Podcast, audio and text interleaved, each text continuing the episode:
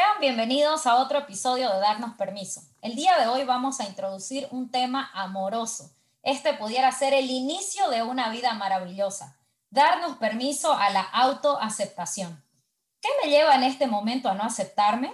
Vamos a hablar de la autoaceptación como primer paso de amarnos a nosotros mismos, que cambiemos la manera de mirarnos y tratarnos. La autoaceptación es una medicina para nuestro cuerpo y nuestra alma y podemos empezar a sanarnos con ella. Este espacio ha sido creado para darnos permiso de hablar de lo que cuesta decir, de hurgar heridas pasadas, de abrirnos a nuestras emociones, a reconocernos como seres dignos y valiosos, de recibir el gran regalo de estar vivos. En este podcast encontrarás respuestas o aún mejor, más preguntas para llegar a tu verdad. Creamos este podcast donde encontrarás conversaciones honestas, profundas e incómodas. Entrevistaremos amigos, profesionales, personas que tienen historias increíbles para contarnos y aprenderemos juntos con ellos. Disfruta de este espacio que es tuyo. La invitada que nos acompaña hoy es Jessica Rotterman. Ella es psicóloga con una maestría en inteligencia emocional. Es directora de operaciones de la plataforma Caminar Contigo es una comunicadora innata y utiliza su cuerpo como guía y compás. Y ella disfruta mucho del baile. Asegura que su silencio es su mayor fortuna, su mayor enseñanza y la utiliza como una guía profunda hacia su versión más bella. Define que el amor más delicioso seas. Jessica, eh, bienvenida. Realmente estamos súper felices de que hayas aceptado nuestra invitación te estaba comentando antes de comenzar a grabar, nosotros te elegimos para, eh, para conversar sobre esta temática porque para nosotras sos una inspiración.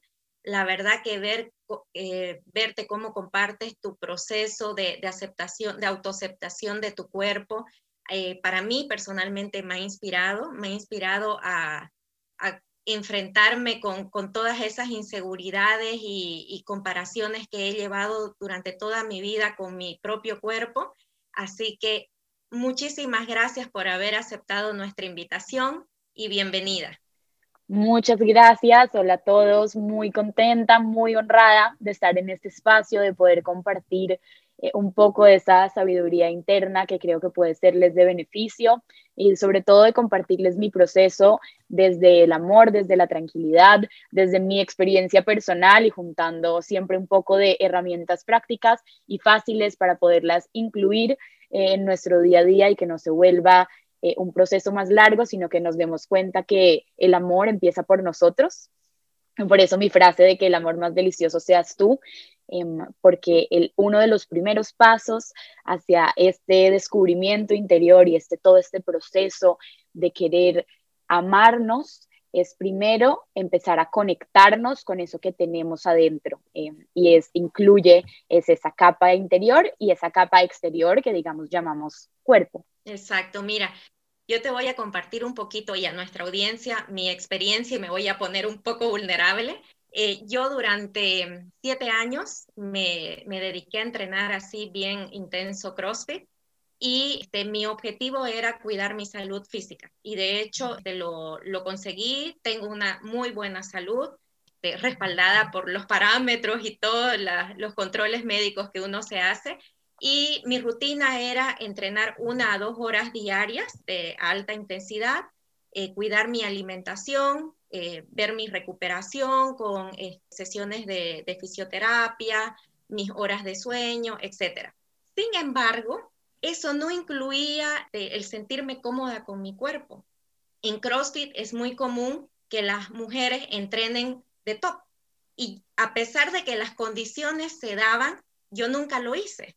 Nunca lo hice porque comencé a compararme con atletas profesionales de esta disciplina y obviamente son mujeres eh, bien marcadas, musculosas eh, y, con el abdomen, o sea, yo tengo un tema con, con la pancita, la barriga, creo que casi todas las mujeres, y yo tenía un abdomen plano, pero no, no marcado, o sea, el six pack no lo tenía. Entonces yo decía, no me voy a quitar la polera hasta que yo no tenga. Entonces, este, buscando esa perfección y esa, eh, el no sentirme cómoda y con mi propio cuerpo, ¿no? Entonces, ahora que ya he liberado, o sea, mi rutina la he modificado, he liberado tiempo para incluir nuevos hábitos como la meditación, el journaling, etcétera, ya eh, tengo algo de pancita, ¿no? Entonces yo decía, ahora menos, ahora menos voy a eh, sacarme la, la, polera, ya no voy a un gimnasio de CrossFit, entreno en mi casa.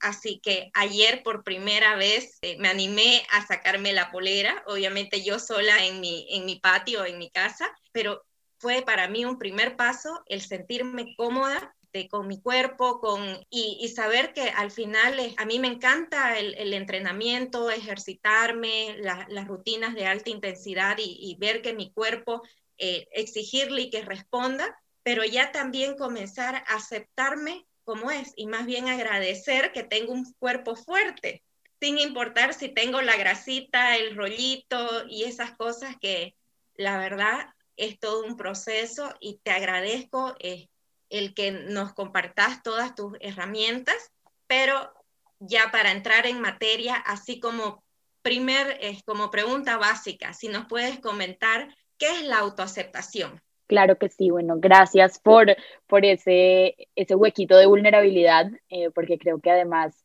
habla mucho del proceso que llevas, porque para poder, para poder entrar y hablar de esto desde el corazón eh, implica que hemos hecho mucho el trabajo de conectarnos con nosotros mismos y eso lo aplaudo y lo celebro, porque sé que no es fácil y sé que muchos de nosotros por miedo a entrar ahí, entrar a lo desconocido y meternos a la incomodidad no lo hacemos, entonces qué bonito. Y digamos que ya definiendo un poco más la autoaceptación, yo lo definiría como ese proceso de revisar el momento presente en el que estamos y de honrar ese momento presente. Entonces hay una diferencia muy clave entre aceptarnos y conformarnos. Yo me acepto en el momento, yo me acepto en donde estoy y veo las herramientas que tengo y entonces entra, abro espacio para la gratitud, para la empatía, para la compasión, la autocompasión, que es como va totalmente de la mano de la aceptación. Al mismo tiempo no estoy conformándome, porque no tiene nada de malo y, y sí es compatible decir yo me acepto y quiero mejorar. Está lo más que bien y eso me parece súper importante mencionarlo porque muchas veces tendemos a pensar que, ah, me estoy aceptando, entonces es que no quiero mejorar o me estoy conformando en el lugar en donde estoy y me voy a quedar estancada. Nada que ver, es todo lo contrario. Yo me estoy aceptando porque quiero usar esa aceptación como raíz para seguir creciendo y para florecer y para, digamos, agarrar esas cosas que me fascinan de mí y usarlas como motor y esas cosas que quiero cambiar de mí y usarlas como, digamos, más una meta, decir, bueno, ¿cómo lo cambio? ¿Cómo lo veo? Más no es ese conformismo, entonces es muy importante hacer esa distinción. Maravilloso, Jessica, totalmente cierto, hay que, hay que aprender a diferenciar porque si en el juicio constante en el que vivimos culturalmente existe el, ay, pero ¿acaso no estás en tu proceso de autoaceptación? ¿Por qué te matas yendo al gimnasio? O sea, pero bueno, entonces, refiriéndonos a eso y, hablando del otro, ¿por qué siempre queremos buscar la aprobación del otro? ¿Por qué yo me tengo que poner máscara y, tratar de, encajar, vamos a decir, con, con el otro?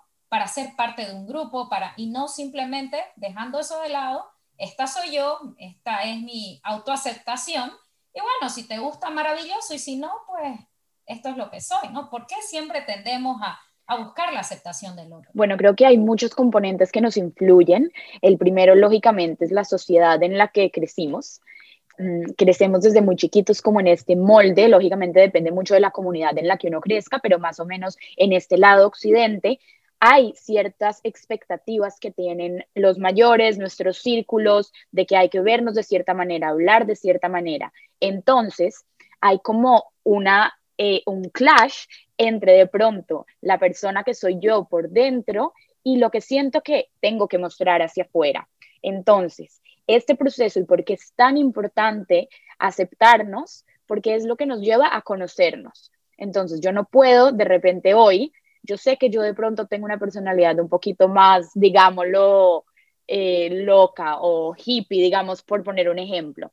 De pronto yo no me siento cómoda hoy siento, siendo 100% esa versión de mí en frente de mis amigos, de mis familiares, porque de pronto nunca lo hice desde que era chiquita y me muestro de otra manera. Y eso también está bien. Parte de ese proceso de aceptarnos es conocer que tenemos diferentes versiones que hemos creado en diferentes momentos de la vida porque la vida nos ha traído em, y que tenemos no solo yo diría que expectativas de los demás, sino nosotros mismos nos ponemos expectativas muy altas. Por eso es que queremos todo el tiempo encajar, porque pensamos, eh, viene muy atado a nuestro valor. Decimos, y no sé si les ha pasado y si les ha pasado a las personas que escuchen, nos encantaría que lo dejaran en comentarios, de que de pronto yo digo, quiero ser de esta manera, pero, uy, qué miedo si no me aceptan, uy, es que van a pensar que estoy loca, uy, es que no me voy a poner esto porque entonces me van a totalmente em, hacerme pareja con, con cierto grupo, me van a poner un estigma encima, entonces prefiero y elijo reprimir esas partes de mí que me fascinan o que de pronto quiero explorar, que de pronto ni siquiera conozco, por seguir en esa, entre comillas, comodidad, que en realidad es más incómoda, porque nos estamos quedando en una cajita. Entonces, ahí la clave, y que creo que es un despertar súper interesante de este proceso de aceptarnos, es que estamos atando nuestro valor a cosas externas. Y no vamos a poder aceptarnos y seguir en este proceso de descubrimiento interior si todo el tiempo estamos depositando nuestra fe, nuestro valor, nuestra todo, nuestra experiencia en cosas que no tienen que ver con nosotros, nuestra familia, nuestros amigos, todo, todo el ambiente es súper importante y eso también es importante mencionarlo. Yo no estoy diciendo que vivamos eh, en solitud y que somos seres totalmente individuales, no, soy de la creencia de que somos seres de comunidad y de que es súper importante eh, aprender a vivir en comodidad, en comunidad y en comodidad, más es importante ver cómo me estoy relacionando con esas personas y cómo me estoy relacionando con mis propias expectativas, que muchas veces son mucho mayores a lo que la sociedad espera de nosotros, mucho mayores. Exacto, ahí totalmente de acuerdo. A veces este, nuestra expectativa y suponemos que los otros esperan algo de nosotros, cuando los otros quizás no están esperando nada. Entonces, eh, y, nosotros nos vamos eh, como autocastigando, ¿no? O, o autoexigiendo. Eh, Jessica, nosotros somos seres integrales, ¿no? Con una belleza externa y también interna. ¿Cómo podemos encontrar el equilibrio? Me encanta esta pregunta eh, porque creo que es algo en lo que yo, con lo que yo he luchado toda la vida, sin darme cuenta. Les voy a contar un poquitico de mí. Eh, yo crecí en una comunidad muy pequeñita en Colombia y éramos un curso de niñas muy poquitas siete y un curso de niñas, digamos, todas de personalidades fuertes. Y yo he tenido una personalidad fuerte, pero al mismo tiempo soy una mujer muy dulce y muy sensible y a la cual le afecta mucho la energía de los demás. Entonces, recuerdo mucho, y esto se lo agradezco siempre a mi mamá que me, que me formó en este proceso, ella siempre me decía, acuérdate que, que la belleza viene desde adentro, Acuérdate que tu fuerza empieza desde adentro. Y yo creo que yo no entendía la importancia de esas palabras. Después, hoy en día lo hablamos y es muy interesante eh, ver la percepción de mi mamá, de que ella entendía que yo estaba en un ambiente difícil de manejar cuando hay tantas figuras, eh, digamos, de mujer. Y ahorita estoy hablando específicamente de mujer, aunque nos comparamos y ese balance lo buscamos todos los seres humanos. Yo no entendía la importancia cuando de repente me mudo y me voy a vivir sola y empiezo todo este proceso, claro que también pasé por proceso muy parecido al tuyo, Gail, de enfocarme mucho en la parte externa porque estoy conociendo gente, porque bueno, eh, que rica esa seguridad desde afuera. Y resulta que, ¿qué pasa? Yo empiezo todo este proceso externo y mi cuerpo se ve espectacular para los ojos de los demás y cumpliendo con muchos estándares, más mi parte interior se siente totalmente vacía. Mis relaciones no están en un buen lugar, no sé cómo relacionarme con los demás, no me amo, no sé qué significa el, el amor propio, no tengo herramientas. Y esto empezó a crecer de manera orgánica y yo dije, aquí hay algo, porque si yo estaba esperando sentirme espectacular en el momento en que mi cuerpo estuviera espectacular, bueno, llegué al cuerpo espectacular que en el momento ni siquiera lo pensaba, lógicamente, em, siempre uno quiere buscar más y más, pero hay algo que me está faltando. Uf, ya va. ¿Qué es? ¿Qué es? ¿Por qué no me siento llena? Y empecé a descubrir que no, no sé si es tanto el equilibrio o el balance, pero es entender que pueden trabajar en conjunto. Entonces, eh, una de mis como guías principales y mis premisas de las que me, me enraizo mucho hoy en día es entender que mi cuerpo es mi hogar, y mi cuerpo es mi vehículo para todo lo que yo quiero hacer. Entonces, ¿por qué yo descubrí que, que de pronto mi camino no era ser eh, la, la estrella fit más grande del mundo? porque eso no me llenaba como persona, que también entendía al mismo tiempo que el ejercicio me hace muy bien a mi salud mental y que cuando estoy en ciertos lugares, como momentos físicos también, y me miro al espejo y me siento guapísima, eso también ayuda a mi autoestima. Entonces, digamos que es esa importancia de entender que uno, la palabra equilibrio y balance va cambiando eh, y es muy relativa a los momentos y tenemos que estar muy conscientes de decir, puedo cambiar el significado de lo que es la palabra balance y lo que es la palabra equilibrio de acuerdo al momento de vida en el que estoy. De pronto, en un momento vamos a necesitar, eh, y vamos, no vamos a necesitar, voy a cambiar la palabra, vamos a querer utilizar a nuestro cuerpo eh, para sentirse más fuerte porque quiero hacer una maratón de tres meses y chance entonces esa balanza se va a ir un poquito más hacia la parte física porque es lo que digamos me está ayudando a mantener constancia en mi cabeza y me está ayudando a decir, tú sí puedes lograrlo, mira qué bien que te estás levantando todos los días a entrenar para esta maratón. Eso es muy distinto a poner todo, todo mi peso en querer esculpir un cuerpo físico sin ninguna razón detrás más que, cuando me doy cuenta, es la, la, aprobación de los demás. Hay otros momentos de la vida, como digamos, para mí ha sido la pandemia, em, en los cuales yo dije, este es mi momento de cuidar mucho, mucho mi salud mental. Entonces, en lugar de criticar el cuerpo, que digamos no todos los días se va a sentir tan bonito, de pronto lo he dejado más de lado, no estoy haciendo mi yoga todos los días, me encanta el ejercicio de alto rendimiento y tampoco lo estoy haciendo, voy a hacer lo que puedo ahora porque ahorita necesito cuidar mi salud mental. ¿Y cuál es el equilibrio? Cuando encuentro que los dos se complementan. Mi salud mental la cuido por medio de cuidar mi cuerpo y mi cuerpo lo cuido cuando escucho mi mente y mi corazón. Entonces va cambiando un montón. Y justamente ayer que hice un ejercicio de mindfulness en mitad de mi, de mi ejercicio físico. Y Lo vimos y nos encantó. Se sintió tan interesante porque mi cuerpo lógicamente no está en el lugar en donde estaba hace un año, que de pronto podía hacer 15 push-ups de seguido.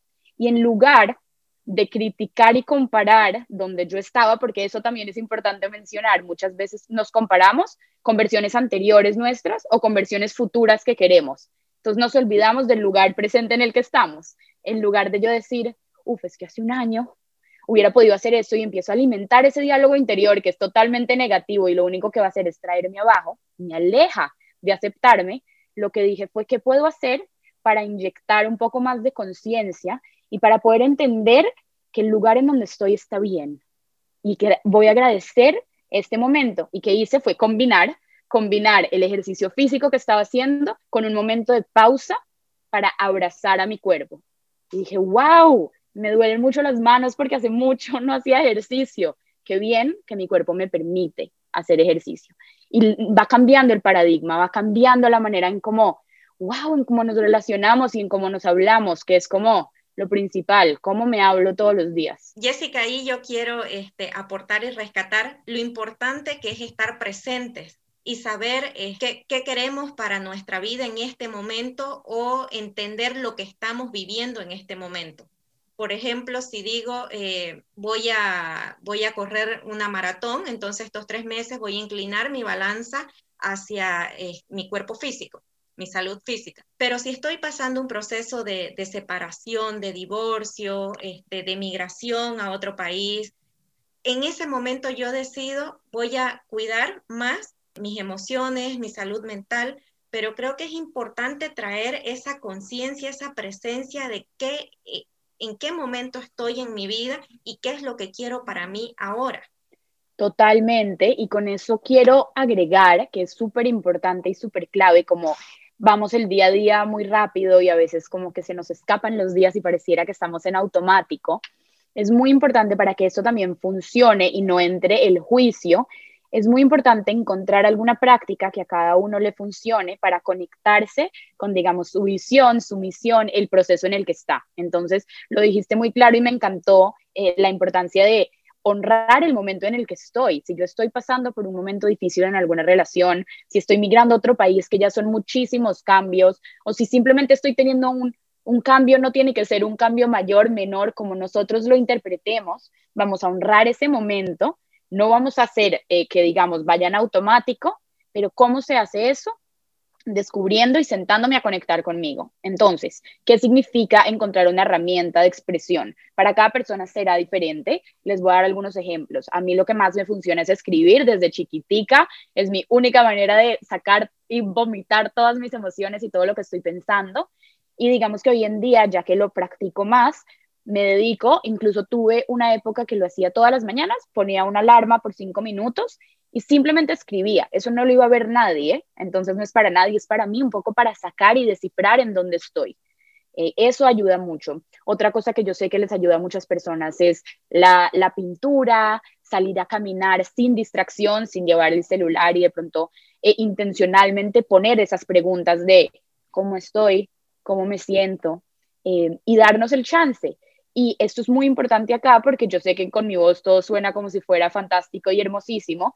Parte de este proceso es difícil eh, porque nos estamos confrontando todo el tiempo y estamos enfrentándonos de pronto a creencias limitantes que no nos encantan o también a juicios que nos autoimponemos. Entonces es importante rescatar que a medida que lo practicamos más, vamos a poder identificar mucho más rápido esos momentos de disgusto. No soy de las que piensa que no van a suceder, eso es vivir en un mundo de fantasía. Yo que llevo practicándome y honrándome muchísimos años, todavía tengo esos momentos, como Gail antes decía, donde me comparo, donde regreso a esos momentos de diálogo interior negativo. ¿Cuál es la ventaja ahora? ¿Y qué es lo que yo más celebro de mí? Que hoy en día puedo rescatarlos, puedo agarrarlos mucho más rápido. Entonces los identifico y decido qué hacer con eso. Wow, me estoy hablando horrible hoy. ¿Por qué? De pronto el momento de mi menstruación está en un lugar que yo sé que tiendo a tratarme un poco más, un poco menos amable, entonces ya lo traigo a la conciencia y digo, listo, ya, me doy extra amor. Entonces eso, em, eso solamente lo vamos a lograr cuando nos dedicamos a hacer alguna práctica para conectar con nosotros mismos. Repito, no tiene que ser ni la práctica más difícil ni la más larga, es cuestión de encontrar un momento del día para conectar dos minutos, cinco, veinte, lo que puedan. Estoy resonando muchísimo con toda esta información, Jessica. Y sí, eh, está clarísimo que estar en el momento presente creo que es la, el dato más importante que tuviéramos que tener presente. Y quisiera agregar también a, hacer pausas, aprender a hacer pausas, porque a veces uno, el sentar, estar productiva, escribiendo algo maravilloso o haciendo el mejor post de la vida o, en la actividad que estés o la torta más deliciosa, pero te llega ese momento de, ay, necesito parar o me dolió la espalda de estar tantas horas parada, ¿qué tal si me recuesto cinco minutos en el, en el sillón?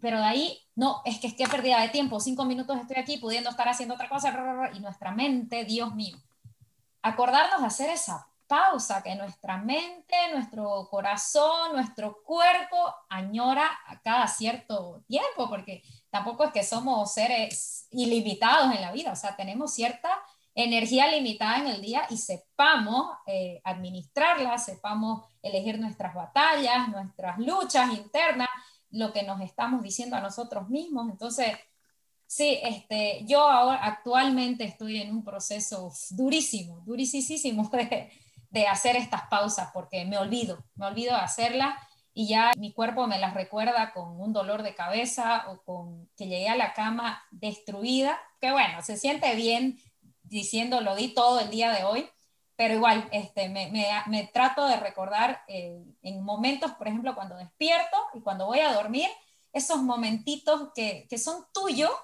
y, y, que, y que hay una actitud y una calma y decir, bueno, este va a ser un buen día y empezar ese, ese círculo, ese ciclo, ¿no? De pensamiento. Pero sí, como decimos, eh, van a haber días de que aparecen cosas negativas, eh, y, o recuerdos o comparaciones. Este, sí, con mi cuerpo me pasa absolutamente todo el tiempo. Eh, todo enero me dediqué a un crecimiento personal, me leí los libros que en, en, un mes nunca me había leído, pero luego recordé de que ya no me entra el, pantalón, no me estoy sintiendo bien, eh, me estoy fatigando por andar 10 minutos seguidos y no puede ser, yo siempre igual he estado activa físicamente. Volví al gimnasio y fue lo mejor que hice en mi día, ese día que lo hice. Entonces, sí, me encantó la palabra conjunto que dijiste, que, que podemos trabajar en conjunto, lo interno con lo externo, y ambos son importantes. Y hablando de, de esto, eh, tú tienes una actividad frente al espejo. ¿Cuál es tu relación con el espejo? ¿Este es el espejo tu mejor amigo? Me encanta esta pregunta. Estoy así sonriendo mientras escucho. Mi relación con el espejo, complicada, amorosa, e-, espectacular, difícil eh, y todos los adjetivos que se les ocurran, mm, como creo que muchos de, de ustedes también se identificarán. En este ejercicio del espejo les cuento un poquito. Este ejercicio del espejo comenzó cuando yo me di cuenta que, uno, que estoy yo conmigo todo el día y que muchas veces rechazo o rechazaba verme y detenerme a mirar al espejo. ¿Por qué? Porque claramente nos vemos o sobre todo nos quedamos más tiempo viéndonos, nos pasa a muchas mujeres cuando nos estamos maquillando, digamos, entre comillas, nos estamos poniendo bonitas, pero me di cuenta que en mi caso personal, cuando yo, digamos, me quitaba la ropa para irme a la ducha, no me miraba al espejo, no me detenía, porque pues, ¿por qué? Me voy rapidito a bañarme, o digamos que ya en la noche, cuando hago mi rutina de noche de cuidarme la piel, tampoco me detenía a ver cómo estaba. Y fue un día así cuando yo descubrí y dije, pero si yo estoy, si el espejo además puede revelarme tantas cosas de mí y puede acompañarme porque exactamente soy yo, ¿por qué no voy a utilizarlo como un aliado? Entonces, he pasado mucho tiempo frente al espejo, mucho tiempo desnuda frente al espejo, eh, y no siempre ha sido el proceso más bonito. Han salido millones de lágrimas, eh, millones de juicios, millones de momentos en donde yo digo, eh, no, no encuentro mi valor y, dejo a la mente correr, cosa que hoy en día, digamos, ya, ya entiendo un poco más cómo parar a mi mente para utilizarla como aliado y no, y no como, como como digamos mi, mi derrumbe. Pero este, este ejercicio, y, yo cuando lo comparto en mis redes, que hace rato no lo comparto, trata un poquito sobre empezar a darnos espacio para mirarnos. Entonces, no tiene que ser como ya se estarán dando cuenta, soy de las fieles creedoras de los pasos pequeñitos, que además son mucho más agigantados que a veces tomar ese paso gigante que no estamos preparados.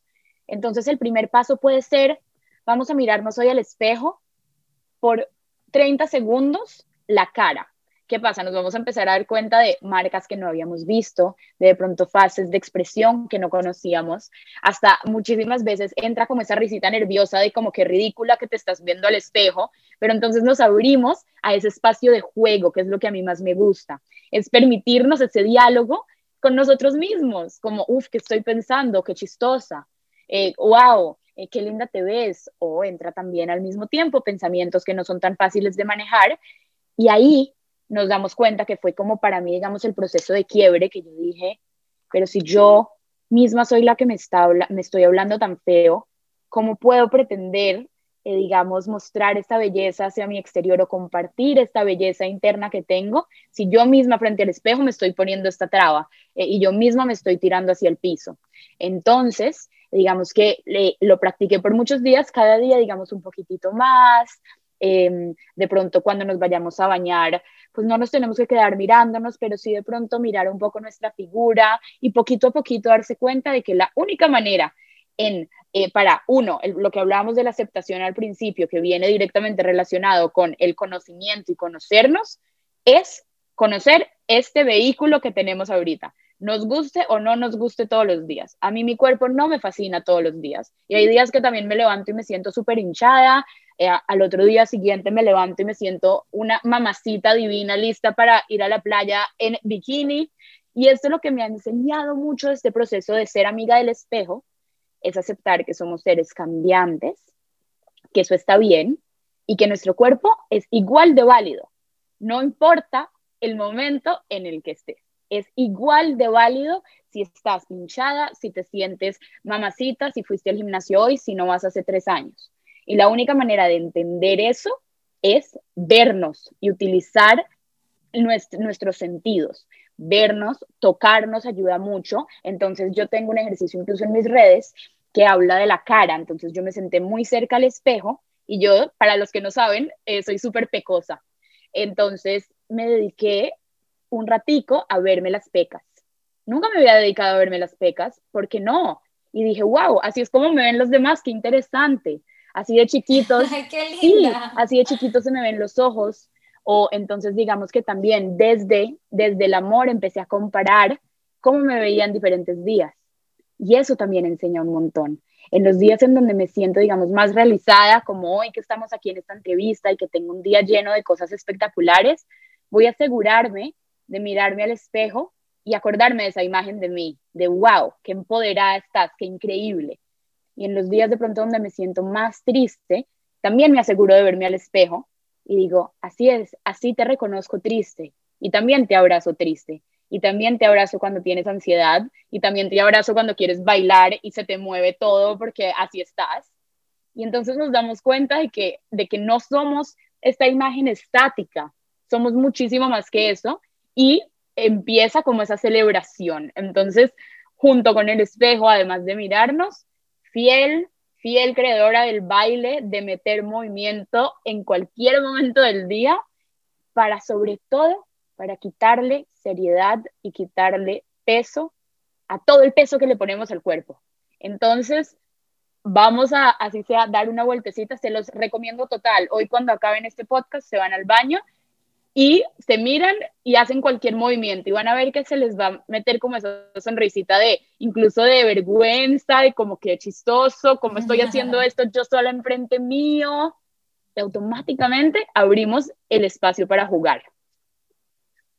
Jessica, mira, eh, bueno, yo la vi la charla que tienes ahí en, tus redes de justamente esto del espejo, mi mejor amigo, y me parece interesante que comienzas hablando sobre con qué ojos me veo frente al espejo, desde el ego o desde la crítica, porque alguien que va a comenzar, que nunca ha hecho este ejercicio, eh, yo creo que lo primero que va, con lo que se, va a enfrentar es eso, ¿no? Si, tengo el, el, ego muy elevado y solamente me este, veo lo que me gusta, pero hago vista gorda a esas cositas que me dan inseguridad, o por otro lado, si soy muy crítica conmigo misma, ¿no? Entonces voy a ver solo mis defectos.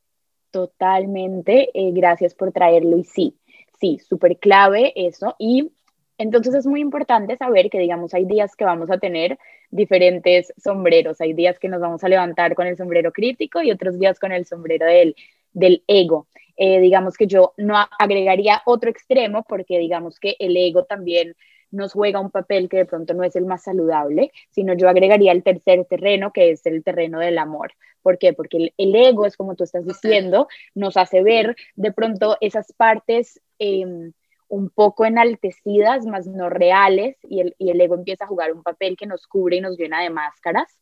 La crítica, lógicamente, nos trae para abajo, pero vernos desde el amor es sinónimo de me acepto. No necesariamente me va a gustar, eh, verme todos los días con esos ojos desde el amor, pero estoy entendiendo y aceptando en el lugar en donde estoy. Entonces, cuando nos pase eso, que van a empezar a identificarlo, digamos, hoy si hacen, deciden hacer el ejercicio de mirarse al espejo, dicen, uy, me estoy mirando hoy con los ojos críticos, ¿ok? Sostén, sostén el minuto o los 30 segundos de ese ojo crítico. ¿Por qué?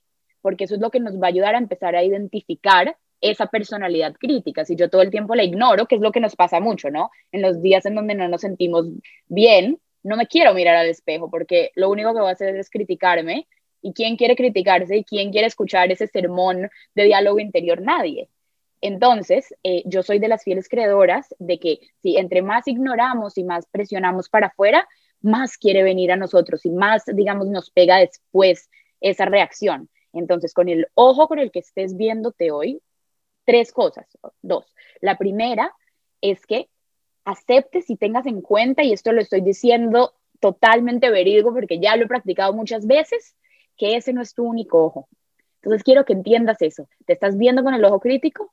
Esa no es la única manera con la que te puedes ver. Hay un mar de posibilidades. Es cuestión de ir practicando, es cuestión de ir conociendo esos ojos, es cuestión de ir revisando cómo estoy y de ir navegando, digamos, cada, eh, cada camino de esos. Entonces, eso es súper importante.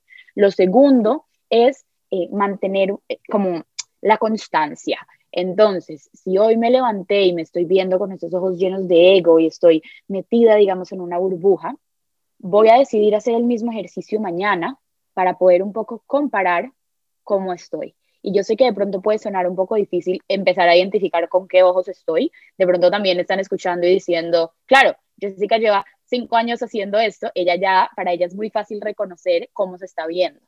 Yo también empecé en algún lugar, yo también empecé no sabiendo qué carajo estaba haciendo. Entonces, ¿qué fue lo que a mí me ayudó siempre, siempre, siempre? Es saber que yo para mí, es saber que todo lo que yo estoy haciendo es porque quiero ir mejorando y quiero ir conociendo más. Quiero conociéndome más, entonces me basé y en eso se basa como mi premisa y mi, y mi guía de vida y a eso los invito. Muchas veces las herramientas que nosotros escogemos o digamos escuchamos de otros para poner en práctica, de pronto nos cuesta que resuenen con nosotros porque vienen basados mucho en la experiencia personal de la otra persona. Entonces, adecúen y adapten este ejercicio del espejo que es tan poderoso a como ustedes lo vayan sintiendo. Que sí, que entre más lo hagan, poco a poco van a empezar a reconocer el, el crítico, el ego y el amor totalmente, pero que de pronto el primer día no. Bueno, es que a mí me tomó, yo creo que, uy, no sé, un año en, en, en, poder entender que habían diferentes ojos, pero eso solamente fue cuando empecé a reconocer que, que dentro de mí hay muchísimos mundos y que además eh, afecta mucho el exterior. Les pongo un ejemplo. Ejemplo que fui al trabajo, eh, ayer y yo estaba caminando y alguien sin que yo le pidiera me dice, uy, esos pantalones te quedan como apretados. ¡Wow! ¡Qué detonante tan grande! Y yo me propuse llegar hoy a la casa y mirarme y hacer el ejercicio del espejo. ¿Quién quiere hacer ese ejercicio del espejo después de que algo tan grande de pronto a mí me detonó porque puedo tener un pasado con, con mi cuerpo, con mis piernas, puedo sentir inseguridad? Esos son los momentos de más crecimiento en donde sabemos que algo nos detonó y estamos rechazando totalmente la situación y no queremos eh, como meternos ahí porque nos da susto, nos da rechazo, nos da miedo, vamos a darle un chance, un chance de 30 segundos, siempre recordando la premisa base, que es de mí para mí. Y esto lo que va a crear es que de pronto la próxima vez yo estoy un poco menos detonada, porque ya empiezo a conocerme y empiezo a hablar de lo que hablábamos hace un rato de de pronto mi prioridad en este momento es mi salud mental, de pronto mi prioridad es encontrar ese equilibrio, ese conjunto. Entonces empiezo a darme cuenta de que yo misma tengo las respuestas y que no las tengo que buscar en el exterior, sabiendo y estando muy claros que el exterior igualmente tiene un impacto en nosotros, como no vamos a evadir eso, simplemente lo vamos a hacer un aliado.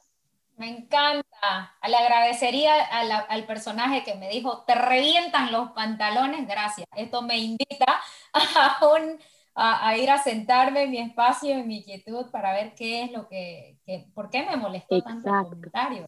Y, es y esa persona, por supuesto, en su falta de empatía también no sabe que yo en ese momento estoy luchando con una depresión o estoy en medio de una separación o, y, los helados por la noche son mi mejor amigo, esa persona eso no lo sabe, ¿no? Pero durante el día me alimento de libros, me alimento de, de, personas que me inspiran a ser mejor, entonces, sí, me encantó este, y quiero recalcar, nunca había escuchado de, ese no es tu único ojo. Que, que, también hay, hay otra manera de mirarte y de mirarnos desde el amor, lo cambia absolutamente todo. Eh, eh, me quedo con, con, esto tatuado en mi corazón porque, porque sí, yo soy demasiado crítica y, es el proceso en el que estoy ahora. Eh, me critico demasiado y le doy una rienda suelta a esos pensamientos de prefiero, ¿sabes qué? Ponerle algo a ese espejo porque, porque no me quiero ver. Pero no, me, la verdad que me llamas a la invitación de sí animarme, de sí hacerlo, porque a lo que te resistes persiste. Entonces, si yo me estoy resistiendo a no verme una parte de mi cuerpo que mucho rechazo, el ahora entender de que tengo también otro ojo, no solo el crítico y me empiezo a ver desde el amor, pues ya es mi cuerpo, por último, son mis brazos, es mi, mi pancita, mis rollitos, y eso ha costado plata, porque restaurante. Entonces, es, vernos completos desde el amor y, y exacto, vuelvo al, en el momento presente como estoy y como, mis, como me siento ahora es como, como tengo que estar y como tengo que verme por todo lo que estoy viviendo, procesando, entendiendo, aceptando. Entonces, sí, sí, este, reitero la invitación a toda la audiencia que se animen a verse frente al espejo.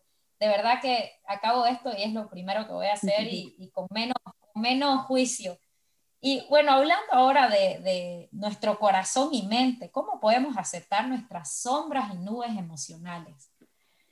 Wow, bueno, esa es una pregunta bastante, bastante profunda y creo que em, la única manera de hacer eso es, es conociendo qué son esas nubes eh, y qué, qué, son esos, eh, todas esas emociones que estamos sintiendo. Eh, muchísimas veces nos pasa, y yo me incluyo en este combo de, de que cuando estamos sintiendo emociones muy extremas, tendemos a ignorarlas y reemplazándolas por otras actividades. Entonces, muchas veces con comida a nivel emocional, porque eso nos calma, porque a nivel físico eso nos va a calmar y nos va a distraer y nos va a producir hormonas tranquilas y de la felicidad. Eh, o nos ponemos a ver una serie, o entonces decidimos. Y esto lo único que genera es que nos alejemos y tomemos mucha más distancia de la emoción. Entonces, cada persona, digamos, sabe eh, sus diferentes intensidades. Yo por mi lado soy una mujer muy emocional, que digamos que ha tenido que trabajarse precisamente por, por ese, yo creo que empezó por ese miedo de decir, me caigo en el, en el hoyo y no, no voy a encontrar salida eh, de lo emocional que soy y voy a llorar y voy a llorar por 50 días. Eh, cuando me empecé a dar cuenta que yo puedo tener estrategias para de pronto empezar a conocer esas emociones empezar a ver cómo se sienten en el cuerpo, empezar a entenderlas, dije, wow, las puedo hacer de nuevo, un poco mis aliadas eh, y aceptar en el momento en donde estoy. Entonces, ¿cómo se hace eso? Bueno, lo primero es, en el momento en donde estoy pasando por una emoción fuerte. En este momento vamos a estar hablando de, emociones, digamos, que se, entre comillas, llaman negativas. No me encanta ese término, pero para que entendamos en la categoría en la que estamos, ahorita hablamos de emociones positivas. Entonces, si estamos pasando por estas emociones como em, el proceso de estrés, de ansiedad, de furia, de estar muy, muy, muy, muy tristes, todo esto se siente muy intenso pero que es una realidad, y antes hablando del equilibrio, es que es chistoso porque es como que también vuelve a entrar aquí, cómo se siente mi cuerpo en ese momento. ¿Qué está sintiendo mi cuerpo? ¿Dónde lo está sintiendo? Yo trabajo eso mucho con mi psicólogo, porque sí, soy psicóloga, pero yo también tengo a mi psicólogo porque me parece súper importante para mantenerme balanceada ahí y para poder también balancear a mis, a mis clientes y estar totalmente eh, en contacto y en línea con ellos.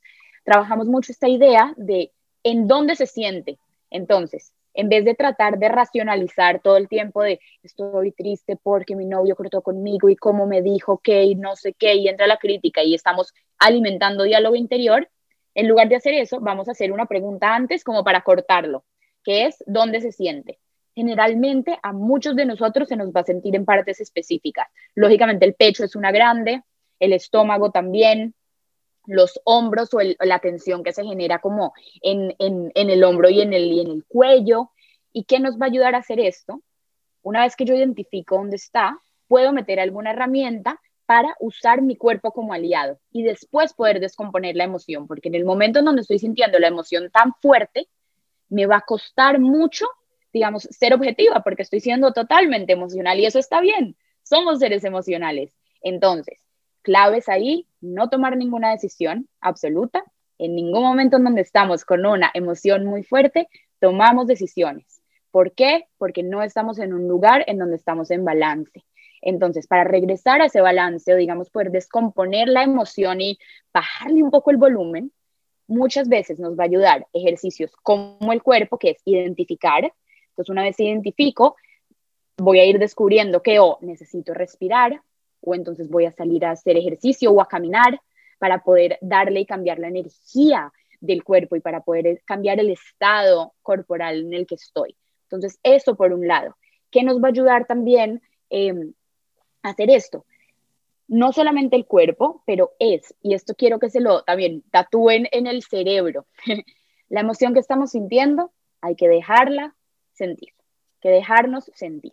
Con esto quiero hacer un asterisco porque muchas veces esto puede sonar a que entonces yo estoy triste y me dejo sentir y me dejo sentir por cinco días y me descuidé y digamos que mil cosas pasaron. No soy de extremos, me dejo sentir y me permito descubrir cómo y asentarme porque físicamente, además emocionalmente a veces no tengo cómo pararme de mi cama porque necesito entender la emoción y necesito, uff, dejarla que, que, que renazca y que se mueva y que baile por todo el cuerpo y al mismo tiempo tomo acción para sentirme mejor. no va a venir nadie a tocarme la puerta, a decirme, aquí, aquí ven, yo te saco de, tu hoyo donde estás para que te sientas mejor. Eso somos nosotros mismos. Por eso la importancia y por eso soy tan fanática de descubrirnos. Porque en los momentos en donde yo me he sentido más triste o más frustrada, me he dejado sentir y después de un tiempo que lógicamente cambia, pero normalmente yo no trato de que no sea más de una hora para no quedarme porque eso lo único que hace es alimentar, me dejo alimentar el diálogo y, diálogo y diálogo y diálogo y me, me siento peor. Entonces tomo acción. Yo llamo a una amiga o llamo a un familiar en la, en la cual intencionalmente no estoy hablando de la emoción ni de la situación. Estoy tratando de hablar de otra cosa para poder dejar que se calme. ¿Por qué? Porque si no, igual se alimenta. Igual acuérdense que muchas veces, como somos seres humanos que nos comunicamos, al hablar tanto, que yo soy fiel creadora, lógicamente siendo psicóloga, que hablar ayuda mucho y al mismo tiempo hablar nos alimenta de esas mismas creencias si alguien no nos calma, es si alguien no nos para, ¿no? Entonces, no sé si les ha pasado que a veces eligen llamar a un tipo de persona porque saben que va a estar de acuerdo con ustedes y eligen no, digamos, no llamar, no voy a llamar a mi papá porque me va a decir que no tengo razón, me voy a poner brava. En cambio, decido llamar a mi mejor amiga que sé que me va a alimentar de lo mismo y me va a decir que yo tengo razón y vamos a estar una hora hablando de esta situación cuando en realidad al final, chance no era lo que yo necesitaba. Chance necesitaba dejar a la emoción asentarse, yo misma ver cuál es mi posición y después decidir llamo a esta persona o ni siquiera necesito llamar. Entonces, para descubrir, volviendo a tu pregunta, que es que es tan extensa que podría quedarme horas, lógicamente mi, mi tema favorito, las emociones, creo que tenemos un, un arco iris de emociones cada persona, no, no estoy hablando solamente de las emociones grandes, sino que hay muchas, muchas emociones entrelazadas que además muchas veces son, es más de una, eh, metidas, porque uno puede tener una emoción, eh, uno puede estar feliz y nostálgico a la vez, uno puede estar triste y tranquilo, uno puede sentir muchas emociones y la única manera de descubrir eso es permitiéndonos que eso se asiente en nosotros, permitiendo ver en qué parte del cuerpo está, permitiéndonos wow, soy un ser que tiene la capacidad de tener todas estas emociones, ¿qué voy a hacer al respecto? Entonces, claves, no tomar decisiones, eh, ninguna decisión absoluta cuando estoy en, estas, en estos momentos de emoción tan profunda, tratar de empezar a conectarnos con nuestro cuerpo, que hay herramientas muy específicas que ahorita no se las estoy dando, les estoy dando una pequeña abrebocas, pero hay herramientas muy específicas para ayudarnos a usar el cuerpo como vehículo para sentirnos mejor. Eh, y la tercera saber que tenemos que tomar acción frente a esa emoción para no alimentarnos de ese diálogo. Y antes de pasar a la siguiente, a la siguiente pregunta, quería agregar que quiero hacer un énfasis que me lo dijo un amigo esta vez, yo le estaba contando este miércoles, que estoy pasando por un momento súper bonito y que estaba tratando de vivir mucho el presente en esta experiencia linda que estoy teniendo. Y él me dijo, tan importante y tan poca gente nos enseña a vivir en, en como éxtasis y a vivir en el presente las emociones positivas. Nos dicen que tenemos que siempre estar tan pendientes de esas emociones que no nos hacen tan bien, que te fijes, que descubras que la intensidad y qué pasa con esas emociones bonitas que nos hacen sentir espectacular, que nos hacen crecer, que nos hacen sonreír. Entonces, hoy los invito a poner un énfasis en eso, en estar muy presente en esos momentos de felicidad, en esos eclipses de repente de ver a tu hija llegando al carro eh, a abrazarte después del colegio. Eso es un momento tan feliz y tan, tan, tan pequeñito, pero que nos puede hacer un impacto tan grande eh, que creo que se nos olvida porque tendemos a creer que las emociones eh, negativas o más difíciles son las que nos marcan más, cuando en realidad qué bonito sería si empezamos a cambiar nuestra manera de ver esas emociones, de relacionarnos y de decir, wow, qué bonito este recuento de, cosas bonitas que me pasaron en este día. Entonces, invitación abierta porque esa es la práctica en la que estoy ahorita, tratando de verdad de estar muy presente en mis emociones que me generan mucha felicidad y mucha seguridad y mucha tranquilidad. Maravilloso, Jessica. Sí, me encanta el de mí para mí, resonó todo el tiempo mientras hablabas de que yo soy la persona que me tiro en la cama, pero también yo soy la persona que me saca de la cama. Entonces, contamos con nosotros mismos y, hagámonos aliados, porque vale la pena. ¿eh? Eh, o sea, este, mi cuerpo, como dice Pilar Sordo, es el envase del alma. tengo que cuidarlo, tengo que honrarlo, tengo que respetarlo, va a ser mi compañero. Entonces, con este cuerpo y este ser que vive dentro de mí, que me puede o, quedar en el hueco en el que estoy o me puede acompañar a momentos, lugares, episodios maravillosos de mi vida. Entonces, wow, Jessica, qué información demasiado valiosa que nos estás dejando el día de hoy.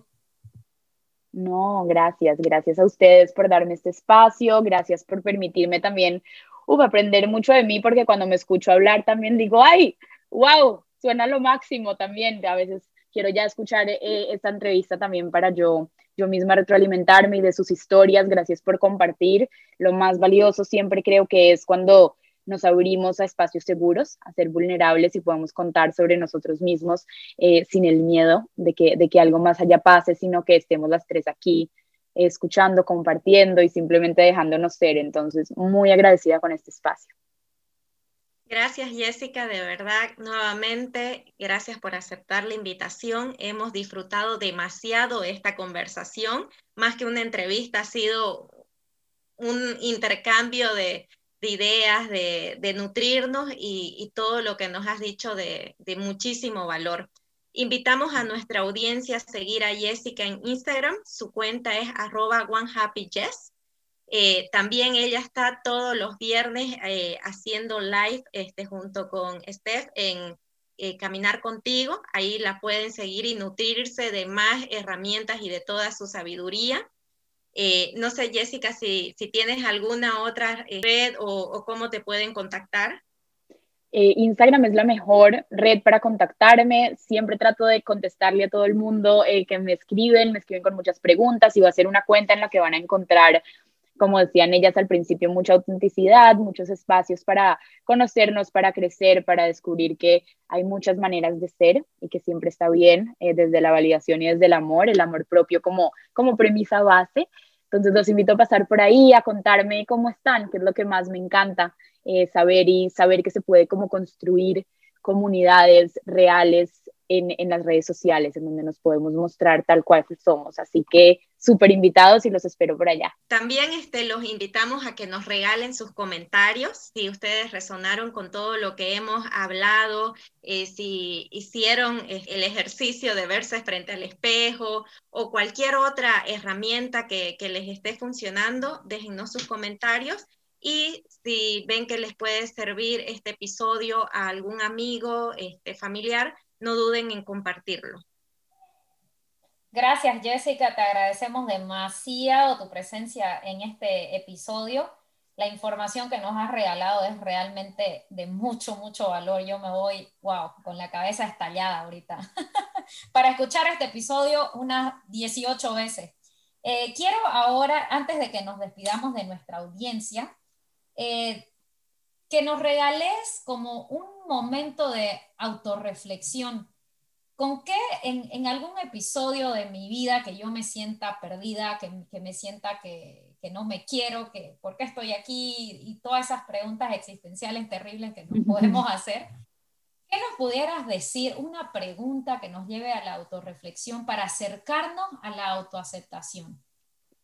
La pregunta, la pregunta sería, que la tenía anotada, pero ahora la quiero cambiar porque creo que hay muchas preguntas, pero creo que sería más un momento de, si, si no estoy para mí, ¿quién va a estar? Y con esto quiero que vaya eh, pegado, no, no viene desde el juicio, sino viene de verdad desde, desde el corazón y desde esa compasión por mí misma, porque noten el tono con lo que lo dije. No lo dije con un tono de juicio, sino lo dije con un tono de verdad desde la compasión y quiero que vaya atado a que pensemos en esos momentos en donde todo parece eh, que se va a acabar. Vamos a regresar a un momento en donde todo parecía que iba excelente. Y esas dos hacen parte de nosotros y coexiste ese, ese sentir.